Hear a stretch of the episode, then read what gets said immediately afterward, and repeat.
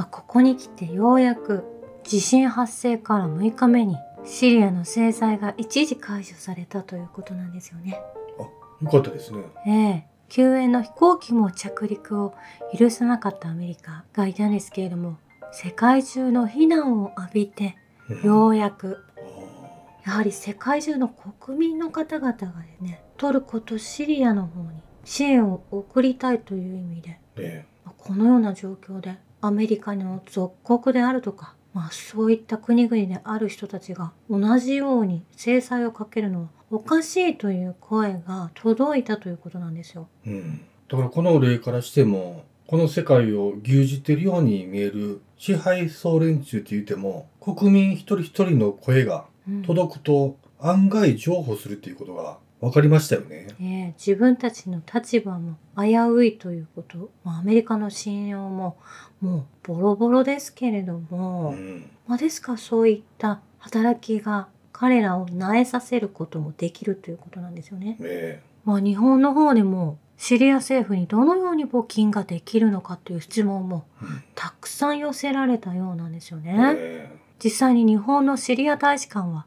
機能できなくなっていて寄付支援がこのシリア大使館が動けなかった、まあ、そこにも制裁がかかっていたということになると思うんですね。はい。これウクライナ大使と比べてみてくださいということなんですよ。えウクライナ大使は持ち上げて持ち上げてウクライナに寄付金は送りますし、まあ、本当に日本が協力しすぎているんではないかというぐらい怪しさを感じていたんですよね。はい。そのそばにぴったり公明党の山口さんがいらっしゃったのもそれも証拠になってくると思うんですけれども、うん。じゃあ本当に日本の政府というのは差別が結構激しいなと私感じているんですよね。ねというのもウクライナ難民の方々は今の時点で1300人以上の方々が難民として入ってこられているんですけれどもはい。まあ昨年9月にアフガニスタンの避難民の方々も700人入ってきているということなんですね。えまあ、ですがウクライナ難民の方々の生活費の支給は大きく賄われていますが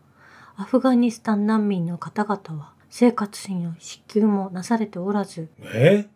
住居の手配もウクライナ難民の方には手配ができているものがアフガニスタン難民の方には手配されておらずおかしいやん。日本語教育がウクライナ避難民の方にはなされていますがそういった教育も積極的に日本が動けていない、なんで？まあ、そういった内容も見てみるとウクライナをこの支援しているのが異様におかしいおかしい。それはイサン複合体がバイオラボなどで研究しているアメリカのラボがありますけれどもそこに協力しているのが日本であるということになってくるんですよね。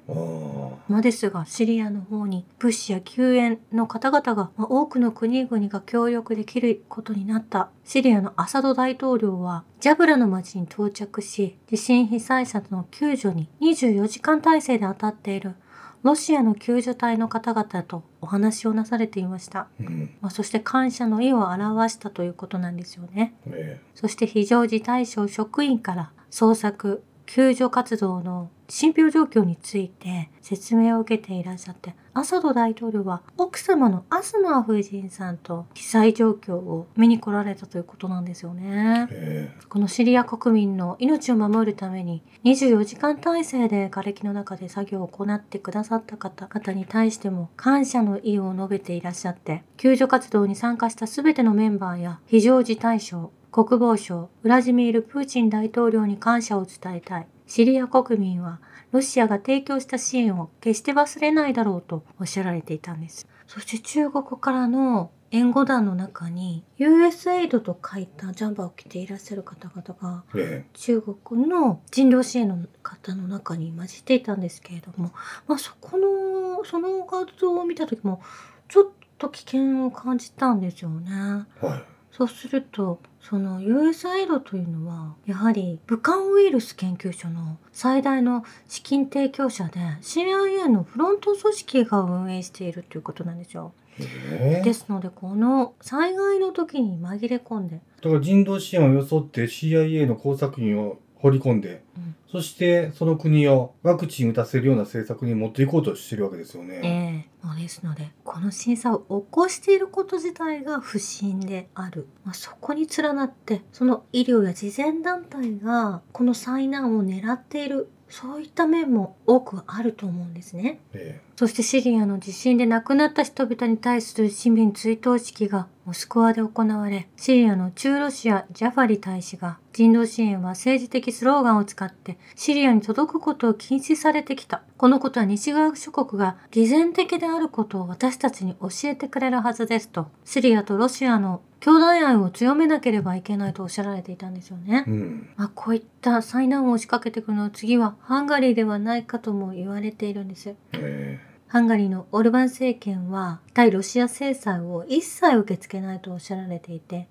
EU を脱退しても構わないという意気込みでいらっしゃるのでえはい。そしてウクライナの中のハンガリー系ウクライナ人がウクライナ軍に狙われてしまったという経緯からですねまたその国自体も襲っていくんじゃないかとも言われているんですよねうん。ちゃんとそこのところはガードしていかなければいけないと思うんですけれども、えそして、ブリュッセルでの EU 首脳会議後、ドイツのショルツ氏は、ウクライナにレオパルド2戦車80台を引き渡せるようにしたいとおっしゃられていたんですけれどもえ、うん。これは3月末までにとおっしゃられているんですね。え簡単ではないだろうが成功することを願うと本人がおっしゃられていて、他人事のようなお話をなされているなと思ったんですけれども、え全然送るつもりないじゃないですか。ええそして英国国防長官ももしウクライナに戦闘機を送るとしたら戦争終了後になるとおっしゃられているんですよね。そして NATO のストルテンブルグは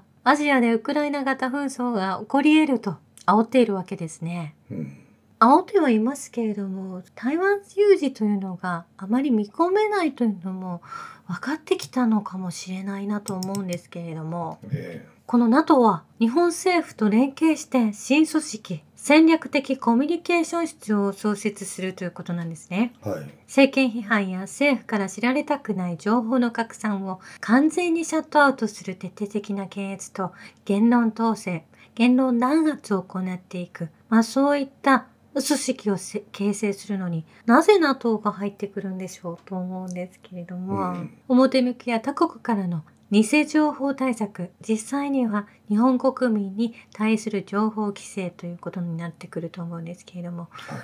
ワクチンの業務についていたパソナのワクチン業務の100人のはずが33人しか働いていなくてなぜか10億円過大請求をしていたということなんですよね。えそして武田薬品が製造したコロナのワクチン日本政府が購入予定を取り消ししたということなんですね。えはい。アメリカのノババックスが開発して武田が製造するワクチンヌバキソビットについて日本政府が購入予定を取り消したと発表なされているんです。えまあこれは必要がなくなったという意味でいいニュースになるのかなとも思ってはいるんですけれども、えはい。ゼレンスキー氏がドイツメディアでミンスク合意を遵守する予定は毛頭なかったとはっきりおっしゃられていたんですよね。はい。そしてなぜ世界は私と一緒に戦わないのだと問いかけていらっしゃるんですけれども、うん。皆さんも引いていっている状況ではあるんですけれどもまあですがオリンピック会長のトーマス・バッハ氏はロシアとベラルーシの選手が参加すればパリ五輪をボイコットするというもうゼレンスキーさんたちの脅迫はオリンピックの根幹に反すると非難をなされたということなんですよね。自分の立場がやばくなったからですよねう。ん、まあ当然のことをおっしゃられていて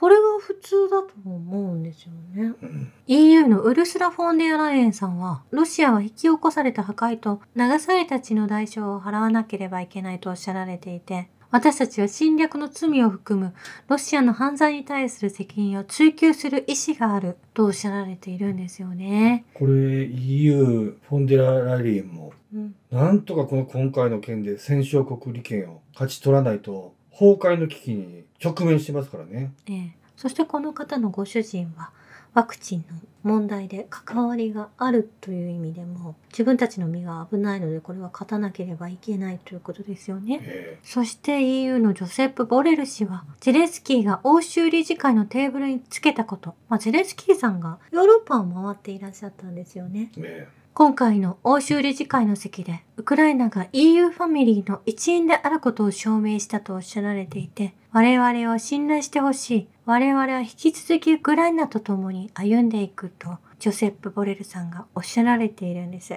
ただの負け犬の遠吠えですよね。そして、ゼレンスキーさんはマクロンさんとも仲良く抱擁されていたということなんですけれども、まあ、こんなことをなされてる間、パリの警察は年金改革反対でも、これずっと続いているんですよね。えそしてイタリアの首相メローニ氏はゼレンスキーのパリへの招待を我々の強みは結束と団結にあると信じている。これ EU のことをおっしゃられていると思うんですけれども、まあ、ゼレンスキーの招待は不適切だったと思うとはっきり述べられているんですえね。えそしてゼレンスキー氏の訪問を受けてフランスを改めて批判されているんですよ。え世界情勢を見据えてのことなんでしょうね。そして EU はロシアの中央銀行の凍結資産の9割近くがどこにあるのか把握していないということなんですね。えブルームバーグによると凍結された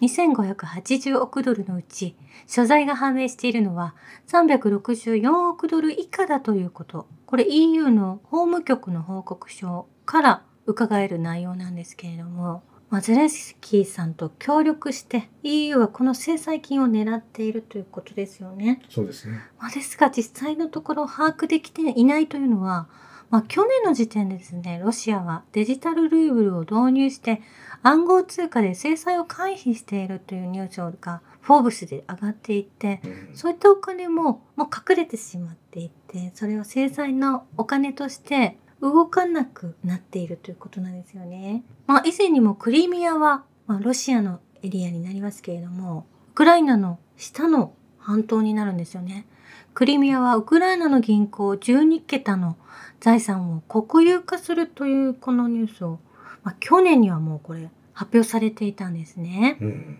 そしておととい、クリミア当局は、ウクライナのオルガルヒの財産を間もなく国有化する。まあ、これも国有化するという告知をなされているんですね。はい。これまでにキエフの現政権を支持し、ウクライナ軍を支援する同国の富裕層が所有していた約50の企業のお金がロシアの国有化うん。ロシアのエリアであるクリミアで国有化されるということは、ロシアのものになるということなんですよね。え。まあ、ですので、オリガルフィなど大きな企業ですけれども、まあ、これ戦争やバイオラボやいろんなことの利権を貪っていた企業のお金が全部盗まれてですね、ええ。ウクライナの復興に使えるようにしたっていう流れだと思うんですけど、これプーチンさんがやっているなと思ったんですよえね。うん。そしてですね、